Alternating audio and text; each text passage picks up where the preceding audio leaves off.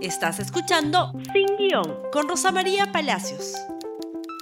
Realizar un posgrado implica un importante desarrollo y crecimiento profesional. La Escuela de Posgrado de la Universidad Ricardo Palma ofrece 12 maestrías y dos doctorados a los postulantes que quieran superarse. Inscripciones hasta el 26 de febrero. Universidad Ricardo Palma, 50 años formando seres humanos para una cultura de paz. Y bueno, hoy día vamos a hablar de volar a ciegas.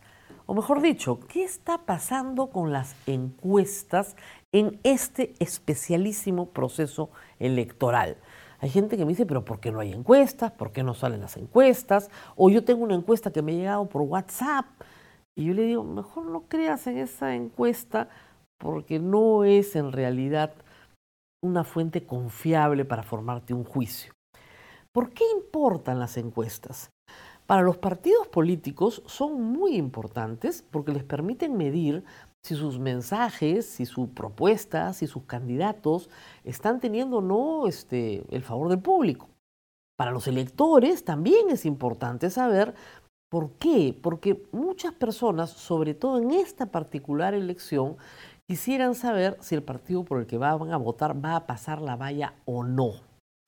Y acá viene la historia más complicada, y eso es lo que tienen que entender y cuál es la razón de fondo por la que no hay muchas encuestas. ¿Cómo votamos? En cualquier elección cada cinco años, cuando votamos presidenciales y parlamento, las encuestas que más vemos son las presidenciales y no las de parlamento. ¿Por qué? Porque para presidente votamos en distrito único nacional. Es decir, todo el Perú vota igual por este, este, este o este de las veintitantas listas que suelen presentarse. ¿Ok? Todos votamos por las mismas listas por los mismos personajes. ¿Ok? Keiko Fujimori, Humala, Kuczynski, Toledo, García, en fin, los que se presentan. Y hacer la encuesta en esos términos es muy sencillo. Con una muestra nacional de mil, mil doscientas personas, no tienes problema para dividir urbano-rural, norte, sur, oriente, etcétera, estratificas tu muestra y sacas el resultado de la encuesta, que es, como siempre hemos explicado, una foto del momento, no un pronóstico. Muy bien. Con esa información los partidos cambian su estrategia, los candidatos cambian su discurso, moderan o al contrario, en fin, lo que consideran conveniente. Por eso es muy importante esa información.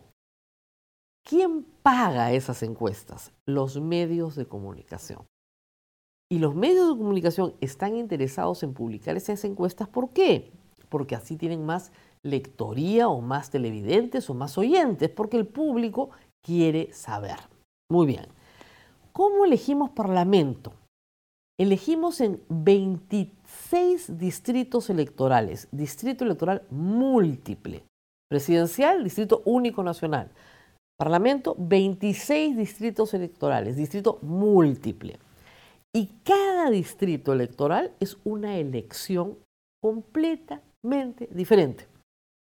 Y el resultado de esa elección diferente sumado conforma al nuevo Congreso. Y es una elección completamente diferente porque, primero, no todos los partidos presentan listas en todas las circunscripciones, casi todos, pero no todos. Segundo, el número de candidatos a elegir es diferente porque el número de escaños a obtener en cada distrito varía. Lima tiene 36 escaños, pero Madre de Dios tiene un escaño. Hay distritos que tienen dos, Apurímac, por ejemplo. Arequipa tiene cinco. Pero Lima Provincias tiene 10 congresistas. ¿Cómo se define este número de congresistas? Por el número de electores. Eso lo define el Jurado Nacional de Elecciones. Por el número de electores, hasta conformar un Congreso de 130 personas. Entonces, para saber la conformación del próximo Congreso, primero tienes que saber, ¿no es cierto?, cuántos no van a votar, ausentes, cuánto es nulo y cuánto es blanco. ¿Para qué?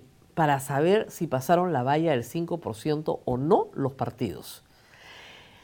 ¿Qué sucede con la elección presidencial? Eso es irrelevante porque no hay valla del 5%. Lo que necesitas saber es cuáles son los dos primeros. Y si ninguno de los dos pasa el 50% más uno en la primera vuelta y segunda vuelta. Eso es todo lo que necesitas saber. En cambio, en una elección parlamentaria necesitas saber cuántos ausentes tienes, cuánto es nulo, cuánto es blanco, y ahí fijas el total de votos válidamente emitidos y sobre eso fijas el 5%. Y sobre ese 5% decides quién pasa y quién no pasa. Eso, aproximarse a ese número en una encuesta de 1.200 casos, es casi imposible, si no imposible estadísticamente. Tendríamos que tener una muestra inmensa, agregando cada una de las circunscripciones nacionales. Y eso vale muchísima plata. Ese es el problema. Cada circunscripción es autónoma, ¿se dan cuenta? En la elección en que se realiza. Entonces tendrías que hacer una super encuesta 26 veces para tener la encuesta que normalmente tienes.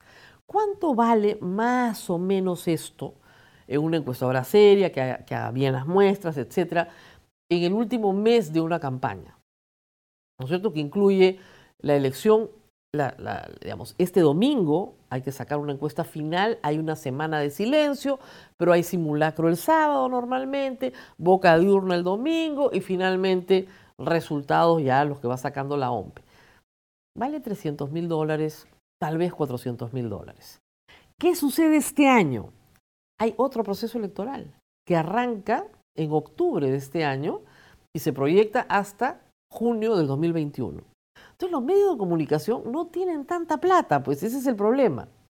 Por eso cuando ustedes ven que los medios de comunicación publican algunos, ¿no? Los más, digamos, chicha, publican unas encuestas, usted tiene que tener claro que no tienen esa cantidad de dinero para pagar esa encuesta y además seguir pagando a lo largo del año todo lo que tienen que pagar.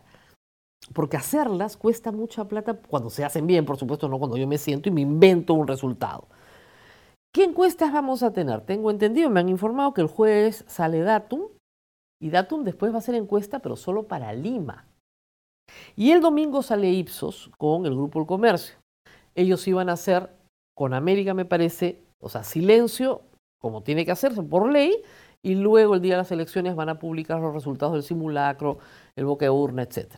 Pero de nuevo, ellos mismos van a tener que advertirle al público, con toda seriedad, que no pueden saber cuál es el número de ausentes nulos y blancos, porque hay dos tipos de nulo.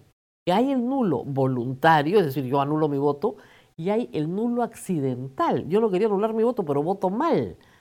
Entonces, como eso es imposible de saber de antemano, no pueden fijar la valla. O sea, tienes que estar muy lejos del 5% para darte por muerto de entrada. ¿No es cierto? Y el problema es que, ¿dónde fijas ese 5%? Y la alteración, la participación de uno o dos partidos más o uno o dos partidos menos, cambia toda la conformación del Congreso. Entonces, va a ser muy difícil que eso pueda suceder. Entonces, si a ustedes les presentan un cuadro con estos son los escaños y estos son los congresistas, nominal todavía, peor, los están estafando. No hay forma que les den un Congreso nominal con escaños y nombres de congresistas hoy, salvo que se invirtiese muchísimo dinero en una encuesta gigantesca que nadie tiene la plata para hacerla ni nadie quiere invertir en hacerla. Problema, los, los este, partidos están volando sillas porque no saben si sus mensajes están llegando o no. Problema es que los electores también estamos un poco a ciegas. No sabemos si nuestra opción tiene alguna viabilidad o no a largo plazo. No sabemos exactamente qué va a pasar.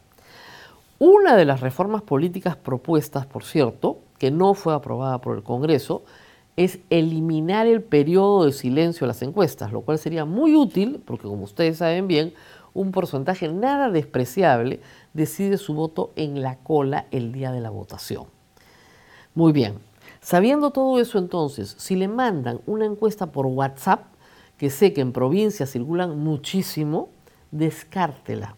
Porque incluso sé que hay candidatos que pagan para que se armen estas viralizaciones de encuestas falsas, que luego son presentadas como verdaderas. Ya hemos tenido un caso público. El secretario general de Solidaridad Nacional, que también postula, señaló en Twitter que iban adelante o iban repuntando, qué sé yo, en una encuesta supuestamente de la católica, un nombre genérico, ¿no es cierto?, haciendo alusión a la Pontificia Universidad Católica del Perú, que no hace encuestas políticas hace muchísimos años. Si eso lo hace el secretario general de un partido, imagínense ustedes la cantidad de noticias e información falsa que se van a difundir en los próximos 12 días.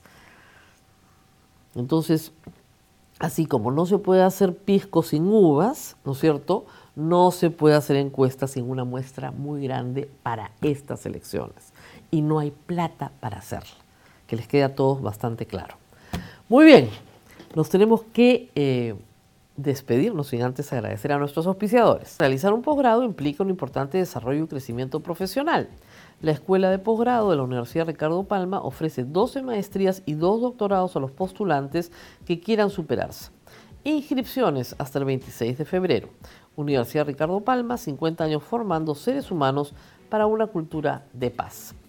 Listo, nos vamos. Hasta mañana. Gracias por escuchar Sin Guión con Rosa María Palacios. Suscríbete para que disfrutes más contenidos.